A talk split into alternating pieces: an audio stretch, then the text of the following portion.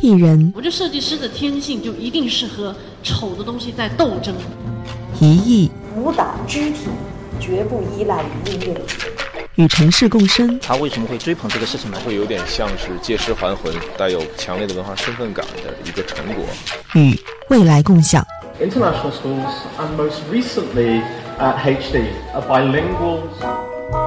有声杂志《艺术青年说》，本节目由宁波音乐广播与宁波市文化艺术研究院联合出品。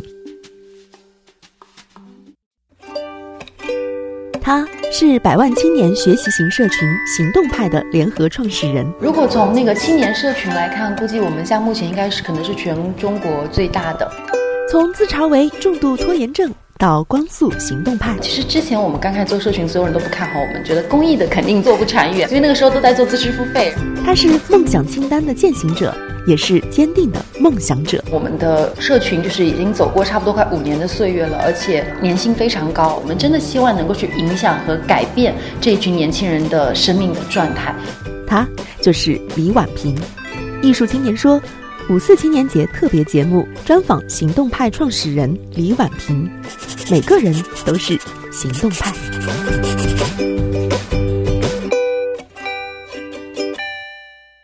你都可以试着，试着在这个纸上看，你尝试的写下你的志愿是什么？啊，我写了三个志愿，啊，继续做乡村教育的志愿者，做一个真正的行动派。分享一下我的志愿第一个就是帮助一百万人安全健康的出生，还是做一个志愿者吧，做贫困聋儿的康复救助。因为我们只要花一点点的时间跟金钱，可以让一些贫困。有点对世界充满好奇，探索世界。这是我在二零一九年行动派的梦想训练营录下的一些声音。行动派作为中国极具影响力的泛八零九零后成长公益组织。他们一年一度的梦想训练营都会齐聚来自各地的社群圈主们，来一次两天一夜的学习分享。今年的目的地在宁波。每一次的梦想训练营，来自全国各地的行动派们都会写下他们今年的志愿。比如你听到的，像是想要继续做乡村教育，想永远对世界充满好奇，做贫困聋儿的康复救助，帮助一百万人安全瘦身。带着志愿远行，在行动派社群有很多这样的人，他们来自全国，都是一些敢于行动的年轻人。嗯，我看今天好像有很多从别的地方过来的。哦，梦想训练营其实比较特别，它是我们每年年度的一个社群大会，所以这次是来的其实是全国各地公益社群的负责人。哦，负责人也很多，非常多，因为我们。大概有两百多座城市吧。这一次梦想训练营算是第一次官方活动落到宁波，但我们宁波是有线下社群的，他们平时是常常会办一些读书会啊，然后包括一些学习型活动。今天在。刚旁听的时候发了个朋友圈，就说：“哎，行动派来宁波了。”有一个朋友这样回复，然后我就可以想见你们在一定的社群范围内影响还蛮大的。嗯，如果从那个青年社群来看，估计我们像目前应该是可能是全中国最大的，因为目前我们的社群在中国除了青海和西藏以外，那其他城市都有我们的线下组织机构，海外有十个国家，社群成员大概在三百万人左右。做一个公益社群，为青年人的成长服务。把更多高品质的顶尖课程带到更多求知者的身边，这是最初宛平和他的伙伴们决定要创立行动派时立下的志愿。宛平说：“行动派要做的是教育，而不是知识付费。”在创新教育的道路上，行动派做了一个坚定的梦想者。对，那你觉得教育和知识服务他们两者的概念有什么思维的差别吗？我觉得知识服务呢，它其实是一个信息的传递啊，也就是今天有一本书，呃，你没有时间看，那我嚼碎了喂给你吃。但我觉得真正的教育，其实它还是对它教育是可以去改变一个人的生命状态，然后它可以运用到他的生活当中。但是知识付费可以做到吗？对，所以我觉得知识付费和教育其实是在两个维度上，它其实都是好事。都是好事，但是其实行动派更想做的部分还是教育。我们真的希望能够去影响和改变这一群年轻人的生命的状态。其实行动派就是一家创新型的教育机构。那在行动派旗下，我们做了一个公益组织，叫行动派社群，它是一个全球华人青年互帮互助的公益组织。实之前我们刚开始做社群，所有人都不看好我们，觉得公益的肯定走做不长远，因为那个时候都在做自支付费，然后大家都是那种花钱加入的一个社群。所以为什么行动派社群能够走到今天，然后拥有这么好的一个粘性，其实就是在于我们是真心的在用心的为所有的青年的成长去负责任。我觉得负责任三个字非常非常的重要。就是今天我们看到很多知识付费的产品，你会发现，他我卖东西给你有没有用，你用不用跟我没有关系。对，所以我们可能也会很焦虑的买了很多九十九九块九的那样的课程，可是我并没有系统的去把它学习回来，所以我们会非常注重所谓的高品质。高品质三个字其实就是我会非常注重大家每一次分享、每一次活动的这样的一个品质感。希望说他今天来参与一场读书会，他会觉得他有学到东西，他可能会打开一个新的思维，他会有个很好的体验，所以他会觉得这次参加完会觉得啊我很喜欢，那他下次就还会再来。所以它就形成了一个可持续性的这样的一个循环，类似像精准服务，我知道谁在听我，是的，要需要什么我就给你们提供。是的，是的，因为我们会比较强调线下，我还是相信人跟人之间在线下才可能产生温度，然后它才可能产生连接。一切的商业模式最终我觉得都离不开人的关系。行动派的创立一部分来源于行动派社群的真正需要，另一部分是源于这个时代对生产力的发展需求。在两百多个城市、三百万个青年当中，他们看到了年轻人走出象牙塔后的迷茫，看到了独生一代异乡打拼的孤独，也看到了成长道路上能力的缺失和渴望。婉平说：“我曾经也是一个非常普通的上班族，现在的年轻人正在经历的一切，他们都曾经经历过。”其实是一个一个不经意的缘分，因为在我跟琪琪两个人大学毕业的时候，也是面临着跟他们一样，就人生非常的迷茫和无助。因为大学所教你的东西，你会发现到了职场完全完全不受用。然后你你在人生那个阶段其实是最受挫的。可是那时候你又没有很好的财富积累，说呃我去报什么课程，然后去学习什么样的一个技能。所以当时我们在想，那怎么办呢？我们在想，那不如我们就一群好朋友聚在一起，我们周末就不聊绯闻，不聊八卦，我们就一起去。做一些比较有意义的事，所以大家就在彼此身上去学习。然后他们说：“婉平，你看你的沟通能力挺好的，那我就来跟大家分享。我觉得沟通可以怎么样？你怎么跟领导汇报会更好？然后琪琪她是杂志的编辑，她写作能力特别好，所以她就会教我们怎么去写作，怎么写邮件，然后怎么写一个工作汇报。然后我另外好姐妹她是一个理财公司的顾问，然后她就会教我们说，哪怕我们只有一点点的钱，那我们怎么去翻转、储存啊，合理的运用这样的财富的一个管理？后来就发现，哎，我们其实在那一年年的时间，我们没有花一分钱，我只是在同伴身上，大家这样相互分享彼此的技能。那那一年，我们每一个人都实现了飞速的一个发展。然后我们就开始有越来越多身边的朋友加入我们。我们同学会刚开始十个人，然后到后来三十个人，然后三十个人开始变成五十个人，五十个人到后面一千个人，就成了厦门最大的一个读书会的一个组织。所以当时我们有一千人的时候，我们在想说，那不能只是我们自己分享。当我们一千人，我们就去邀请一些我们觉得城市里面很棒的 KOL，我们觉得有我们非常喜欢的一些看到的书籍的作家，你愿意过来给我们做个公益的分享吗？我们有一千人想要听你说，然后他们也非常的愿意，然后我们就是这样一场一场一场，然后把这种学习文化的力量去传播起来的。年轻人如何用梦想、行动、创造力来活出他们全新版本的人生？我的一个好朋友琪琪，他是这么回答的：去年一整年呢，我挑战了世界三大高塔的蹦极，我看了将近五十本的书籍，看了将近三十部的电影，同时呢，我还给自己投资了一栋小小的公寓，给我的妈妈买了一份小小的保险。当然呢，我还呃拿到了我人生自己出版的第一本杂志。但是我就是非常羡慕、嫉妒、恨的看着这位女生，非常娇小的一位女生，我就。觉得天哪，她的人生怎么可以过得如此的斑斓？后来更震惊的事情发生了，琪琪呢拿出了她人生的一份梦想清单，展示在我的面前。当我看到这个女生，她向我展示了这样一个梦想清单，我就发现原来有梦想清单的人生是完全不一样的。我们的社群其实大部分都是九零后，都是独生子女，呃，其实，在成长的过程当中还是比较孤独和比较孤单的，所以我们很希望有这样的一种关系。呃，在我成长的路上，当我很孤独，可能我很无助的时候，身边有个朋友说：“其实你很棒，你继续加油，嗯，可能你的终点就在前方。”那我觉得这就是一种同行的力量。通过互帮互助的学习方式，婉平从一个电视台的记者，慢慢有了自己的商业思维。后来，他和几个伙伴一起将一场场分享会落地，透过自媒体又吸引了很多伙伴的加入。那时候就已经开始慢慢有了社群的雏形。所以，当我们那一次的分享，呃，结束之后，第二天就好多好多年轻人给我们打电话，然后说那个同学会的模式太好了，你可以教我们怎么做嘛？我们当时觉得说，哎，很好啊，那这样可以帮到人，所以我们就整理了一个压缩包，就把怎么举办活动、怎么邀请嘉宾、怎么组织同修会，就把一些我们积累下来的方法，就无偿的分享给他们。然后就是因为这样一个小小的举动，然后我们的社群就开始在全国各地就开始生根了。透过这样互帮互助的学习方式，我们的人生实现了非常多的梦想。然后我们就鼓励说，身边的年轻人，如果你当下也是很迷茫、很无助的话，你就是去带动自己身边的人去学习，你不要去抱怨这个环境，你应该自己去创造这样的环境。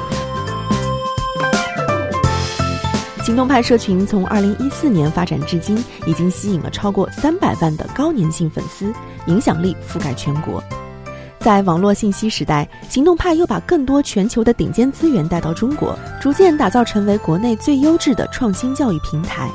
他们希望聚集到更多的人一起学习、分享和成长，满足新时代发展背景下大众，尤其是青年人对知识生产力的全新需求。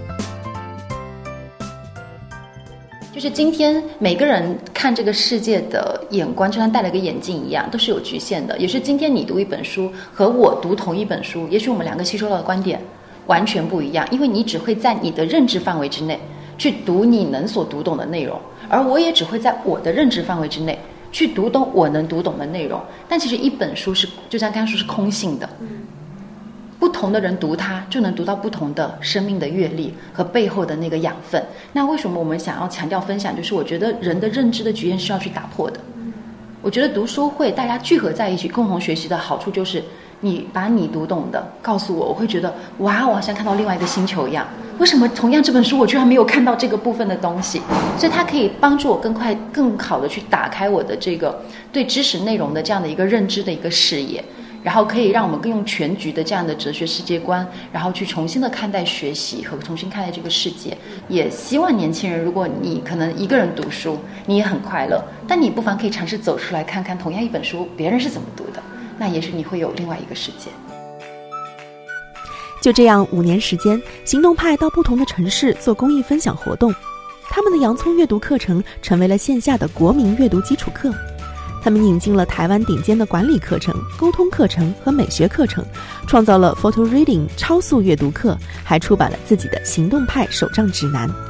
二零一八年，行动派又落地了人生游戏和梦想清单的全国公益巡讲，连接到各个领域的优质榜样，助力年轻人的人生梦想，让他们在行动中去发现和践行更好的自己。呃，公益的就是为这些年轻人去提供一些助力服务的，比如说我们呃今年有请了日本前星巴克总裁盐田老师，然后马上四月份来中国，那我们就会开一整天的公益课，我们只收三百九十九人民币，然后只是平摊老师的机票，包括我们自主研发的梦想清单的公益课程体系，那这些全部都是公益的形式，在全国各地去开课传播的。人生游戏是去年的时候，我们和一个生命教练叫袁泉老师共同研发的一个公益的课程体系，那它其实是透过游戏。细化的场景的模拟，让你在八个小时里面去过一个浓缩版的人生，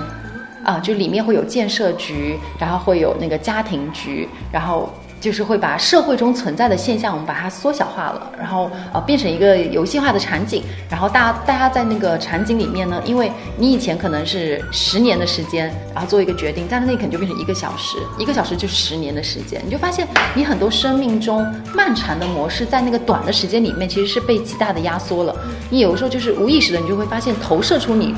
在现实生活中所的所常用的一些决定的这样的一个思维方式。所以，他透过八小时这个游戏，你再去回看在游戏里面扮演那个角色的时候，发现啊，这不就是我生命的一个浓缩吗？他可以在这个过程当中去觉察自己的生命的一些问题，啊，从而可以在更早的时候去做出改变。行动派，一个泛八零九零后的学习型社群。其实，行动派旗下我们做了一个公益组织，叫行动派社群，它是一个全球华人青年互帮互助的公益组织。过去一年，行动派创造了超一亿的微博话题阅读量，一千三百万加的社群直播观看人数，一年三千场活动，平均每天有十个城市开展学习分享。那为什么我们想要强调分享？就是我觉得人的认知的局限是要去打破的，然后可以让我们更用全局的这样的哲学世界观去重新的看待学习和重新看待这个世界。从行动派社群到行动派教育，五年时间，他们交出了一张数字可观的成绩单。我们希望说，行动派社群最终是一个和谐互爱和共同创造的组织。艺术青年说，专访行动派创始人李婉平，每个人都是行动派。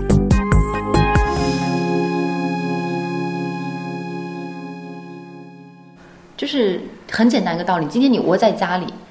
你会不会看完没有人管你？但如果今天你有一群人，你定好了一个目标，说我们这周末要开个分享会，然后我们要一起探讨《被讨厌的勇气》的那一本书，那你会不会把那本书看完？嗯，你会的。所以他真的在学习的路上还是需要同伴。为什么我们在小学、初中、高中学习有效？因为他有班级，他有老师，你有那个场景和场域，你有那个同学，你有竞争，你有同伴。那为什么大部分的年轻人大学毕业之后，他真的？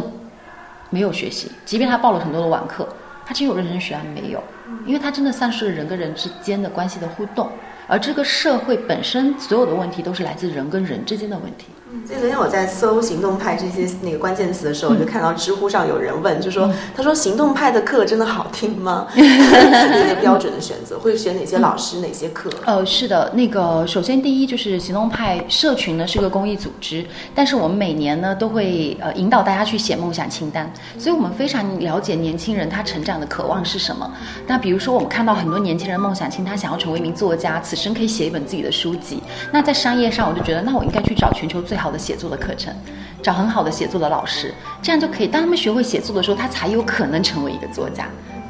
所以，我们其实是基于用用户的这样的一个年轻人的一个梦想，我们在为他们的梦想提供加速的一些学习型的服务。所以，行动派的选课不是我今天一拍脑袋，这个好卖，我选这个。那其实逻辑不是。我们只是基于我知道年轻人他想要什么，他的生命成长中他缺什么，然后我们去给到他更好的这样的一个加速和这样一个助力。那另外行动派选课的一个标准就是，我们希望每一个课程找来的，我觉得是源头的东西。什么叫源头的？呃，就比如说源头的东西，就是就像世界上其实知识的顶层，就像一汪清泉，它流下来了。有些人取了它酿酒，有些人取了它酿醋，有些人取了它酿葡萄葡萄汁。那其实本质蒸馏下来就是水，它并没有那么的复杂。那我希望说，我们所选的这种课程，就是我一步到位。比如说今天阅读，我就找全球我觉得最好的阅读课程，它可能已经五十年、一百年，经过很大的国外市场的验证，然后这个是系统而有效的。那我就直接找到这样的课程，我觉得可以省掉很多年轻人的时间。因为很多人其实是花了很多的时间去找，说这个学一学好像没有什么用，那个学一学，嗯，好像也还可以。你花了很多的时间，那你不如一步到位，直接学最源头的那个东西，它一定可能会对你有很大的一个帮助。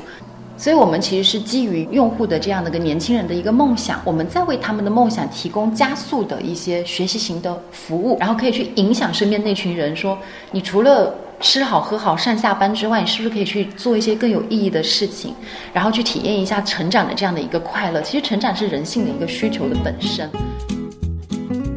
目前，行动派在全国有两百个伙伴圈，五十个手账学习小组，一百四十五个线下读书会。在二零一八年，他们开展了近三千场线下活动，这也就意味着平均每天有近十个城市开展了行动派的学习分享，参与人数高达二十五万人。二零一八年十一月，行动派又在深圳南山区最中心的地段租下了一个一千五百平米的空间，他们告诉自己要用一年的时间把这里建造成第一座实体校区，也就是行动派大学。因为我们斯通派大学这边其实就是一个我们的商业板块，那这个部分我们就是属于商业的这样付费的一个课程。那为什么行动派社群人家一开始都不看好？可是唯一现在能走到今天还有这么强的聚合力，就是我们在商业上赚的钱来反哺我们的社群啊。我们行动派其实比较特别，我们算是一家公益型企业。那行动派一开始我们在成立之初呢，只是一个公益的社团组织。我觉得这是我们为什么一直能存在的原因，就是大家非常纯粹的在这里，我只是想要学习与成长。所以我们是把社群和商业是分开的，我们并没有把社群去掺杂商业。那我们其实是做到了一定的阶段之后，我们觉得我们需要透过商业的部分，让这个公益的社团组织可以自给自足。也就是我们不希望我们的公益是别人捐苹果给我，而是我自己有本事种苹果树林，我结出苹果，然后不断的去自给自足。我们买才买了国际的很多的课程版权，然后就是以商业化的这样的标准去开这个课程。那大家觉得有这个需求，就可以来参加我商业的课程，然后再次精那如果你觉得你像经济能力会比较呃比较紧张，但你有渴望成长的话，你就可以来我社群的公益课程。从找人做一场又一场的分享，到去全球请最好的老师来做最顶尖的教育课程，行动派大学的实体空间被渐渐的孵化和完善，也吸引了越来越多的人来这里租住空间和参与活动。厉婉平他们没想到的是，仅仅办到第二个月的时候，这里的空间就全部被租住完毕了。现在孵化空间越来越小，而行动派却越来越大。婉平觉得，如果你总是说要准备好了再做，那就永远踏不出这一步了。对，我们现在也是希望说，很多三四线城市，然后能够呃，我们这些圈主能够把地方的这些爱学习的小伙伴可以聚合起来。那这样很多我们一些请的像国外的很多好的老师的这样公益课，我就可以更多的到三四线城市。因为我一直都觉得教育这个东西应该是平等和公平的。我们现在也希望能够探讨用跟互联网的方式，看看能不能在增加保证体验的同时，然后也能够让更多三四线的小伙伴也可以接触到这样国际非常顶尖的这样好的资源。来，包括行动派社群，我一直强调一个概念叫无边界。我们也非常希望，就是今天哪怕我行动派我请了一个国际的老师来到宁波，我不希望只是行动派社群的人来玩儿。我们非常希望，就是所有在做社群的组织，我都可以跟你们合作。公益的我们是无条件的敞开门槛的。我觉得只要能够帮助到影响更多的人，呃，我们都非常希望就是大家可以一起联合来做。我觉得共同创造的力量是非常强大的。嗯，那行动派到现在有有四年的时间了吗？对，四年的时间。时间，嗯，那有没有小伙伴真的是通过你们的课程教育，嗯，做出了人生很大的改变？嗯，非常多，非常非常多。哦，我们之前有一本书叫《你与梦想之间只差一个行动》，其实我们出版的目的不就是收录了这些小伙伴们通过行动去改变人生梦想的这一些故事？我们在行动派认识了一位网络甜品达人猫小姐，一个特别敢想敢做的人，辞职开甜品工作室学摄影。他说：“行动派给他带来的影响是让他相信了，只要去行动、去改变，就会有不一样的收获。不管是我还继续做蛋糕，还是说我要拍照什么的，我觉得最大的不同是我的内心，自己明白我，我就是喜欢用什么样的方式跟内在自己相处，慢慢去突破自己，一年一年，一点点。从参加行动派的形象设计课程到学插花、学摄影。”婉平说：“三年时间，毛小姐已经成了一个网红，好多人在微博上争着订她的下午茶。”在互联网越来越发达的今天，当新媒体打破了国内城市之间的连接，给平凡人更多机会的时候，世界的大门其实也在向我们打开。婉平说：“你能抵达的地方，远比你想象的更远。我们都在这个时代的浪潮中，赶上了这个时代给予的机会。”行动派的成功告诉我们，我们都会变得越来越好，我们也都要越来越好。